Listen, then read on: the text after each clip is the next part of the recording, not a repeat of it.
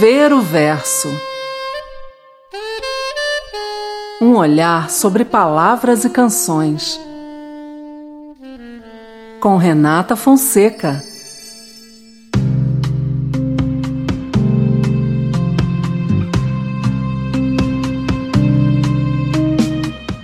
Ela disse-me assim: Tenha pena de mim, vá embora, vais me prejudicar, ele pode chegar, está na hora.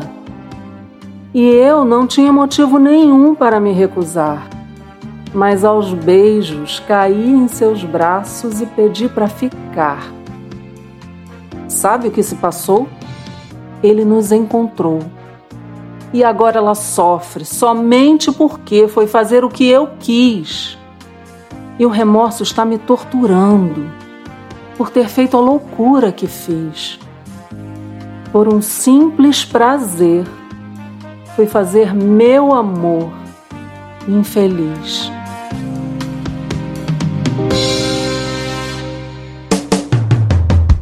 Olá, queridos! O Ver o Verso também tem dor de cotovelo. Você acaba de ouvir a letra de Ela Disse-me Assim, de Lupicínio Rodrigues, gravada no álbum de mesmo nome, de Jamelão, em 1959. Lupicínio Rodrigues nasceu em Porto Alegre em 1914 e teve seu nome escolhido pelo pai em homenagem a um herói da Grande Guerra. Teve uma infância pobre, embora sem grandes privações, e foi o primeiro filho de seu Francisco e Dona Abigail, que tiveram ao todo 18 filhos. O pequeno Lupe, como era carinhosamente chamado, aos cinco anos já adorava cantarolar e jogar futebol paixões que o transformaram em fervoroso torcedor do Grêmio e o levaram a compor, anos depois, o hino oficial do clube. Iniciou seus estudos aos sete anos em um colégio marista, de onde guardaria boas lembranças de seus primeiros professores de música. Seu pai sonhava que ele fosse doutor, mas como eram pobres, além dos estudos, aos 12 anos começou como aprendiz na oficina da companhia que administrava os bondes. Por volta dos 14 anos, começou a compor para blocos carnavalescos e, algum tempo depois, passaria a frequentar bares onde bebia e cantava com os amigos até altas horas. Preocupado com sua vida boêmia, seu pai resolveu apresentá-lo como voluntário no Exército onde, ironicamente, ele também se envolveria com a música, tornando-se cantor de um grupo musical de soldados, além de continuar compondo para os blocos de carnaval, ganhando inclusive alguns prêmios. Quando saiu do exército, começou a trabalhar na faculdade de Direito e teve uma de suas maiores desilusões quando sua noiva desistiu do casamento porque não aprovava sua vida boêmia o que lhe renderia inspiração para muitas composições. Depois do rompimento do noivado, Lupicínio resolveu passar uma temporada no Rio de Janeiro, onde frequentou o reduto boêmio da Lapa e conheceu, entre outros artistas, Francisco Alves, que viria a ser um de seus grandes intérpretes. De volta a Porto Alegre, e como ele mesmo dizia, compondo em cada música uma página de sua vida, teria seu nome projetado nacionalmente em 1938, quando um de seus sambas chegou ao escritório de uma gravadora no Rio de Janeiro. A capital gaúcha recebia muitos navios e os jovens marinheiros, assíduos frequentadores da vida noturna da cidade, acabavam levando as músicas de Lupicínio, muito tocadas por ali, a outros centros do país. Assim, seu primeiro sucesso nacional, Se Acaso Você Chegasse, feito em parceria com Felisberto Martins, foi gravado por Ciro Monteiro, inaugurando uma imensa lista de grandes clássicos, muitas vezes gravados e regravados pelos maiores nomes da nossa MPB. Este mesmo samba, inclusive, estouraria novamente em 1959 na voz marcante de Elza Soares, tornando-se uma das mais importantes músicas do repertório dela e contribuindo para a consolidação de sua carreira como cantora. Lupicínio se aposentou aos 33 anos de idade por problemas de saúde e passou a ser proprietário de vários bares e restaurantes ao longo da vida sempre buscando um ponto de encontro com os amigos nas noites de música e cantoria. Casou-se duas vezes, teve dois filhos e morreu aos 60 anos. Foi um dos compositores mais requisitados dos anos 1950, além de também gravar suas próprias composições. Reza a lenda que teria sido ele o criador da expressão dor de cotovelo, inspirado naquele que descansa os cotovelos no balcão ou na mesa de um bar para beber e chorar suas mágoas de amor. Viveu muitos amores e muitas desilusões.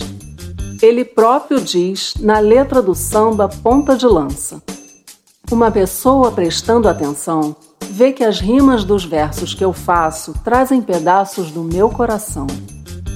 Assim, esse grande poeta traduzia a vida como a fogueira das paixões em que ele próprio parecia viver.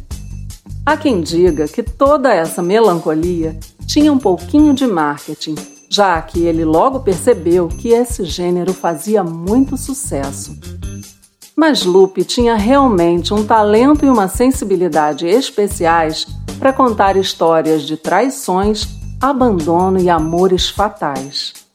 Fazia isso de forma confessional e rasgada, em uma linguagem considerada moderna para o seu tempo. Quando interpretava suas canções, cantava baixinho e suave, com o timbre levemente embargado, como quem estivesse à beira das lágrimas.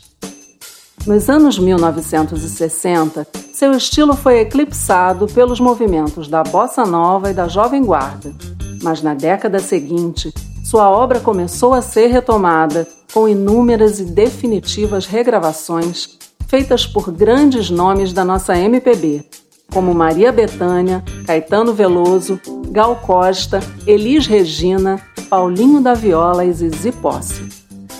Suas lindas canções se tornaram o retrato de uma época, mas não se pode dizer que tenham saído de moda. Afinal, nunca deixamos de sofrer por amor, embalados ora por canções de artistas como Reginaldo Rossi e Roberto Carlos, ora pela moderníssima sofrência da já saudosa Marília Mendonça e seu sertanejo universitário. Lupicínio jamais revelou a história por trás da letra de Ela Disse-me Assim, embora, obviamente, se trate de um romance proibido que parece não ter acabado muito bem. Afinal, o que seria dessa mulher, retratada na letra, em uma sociedade tão machista como a daquela época? A probabilidade de ela ser financeiramente dependente do marido era muito grande. E se tivesse filhos, certamente, em caso de separação, estaria condenada a nunca mais vê-los. Aliás, uma mulher separada do marido nos anos 1950 seria marginalizada e encarada como promíscua e volúvel, um perigo para a tradicional família brasileira. Mas como resistir a uma grande paixão que entorpece os sentidos e faz tudo momentaneamente parecer possível? o encontro furtivo, a angústia que acompanha a impossibilidade do amor, o desejo contido explodindo nos poucos minutos restantes, tudo conflui para o desfecho dramático sugerido pela narrativa do amante desesperado. O remorso pela dor que ele acredita ter causado à mulher tão amada o tortura.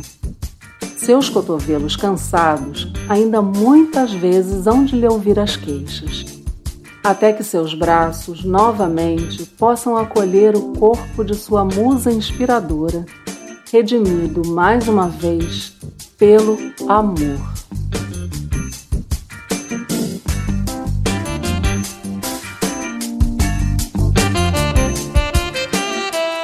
Agora quero agradecer a você que ouve o Veroverso, compartilha e comenta os episódios. Em especial, um beijão para minha queridíssima tia, madrinha e ouvinte Ieda Fonseca, que sugeriu a letra deste episódio. Adoramos receber os seus comentários, saber se você está curtindo o nosso trabalho e se quer ouvir uma letra de música que seja especial para você. Conta pra gente! É só deixar um comentário no YouTube, mandar um direct lá no Instagram ou um e-mail para renatafonsecalocutora.gmail.com. Estamos no YouTube, no Instagram e no Facebook como Renata Fonseca Locutora. O Ver o Verso está disponível na sua plataforma de áudio preferida. Você pode seguir a gente no Spotify e na Amazon Music, assinar no Apple Podcasts, se inscrever no Google Podcasts ou no Castbox e favoritar no Deezer. Assim você não perde nenhum episódio. Te espero por lá. Beijo, beijo e até a próxima!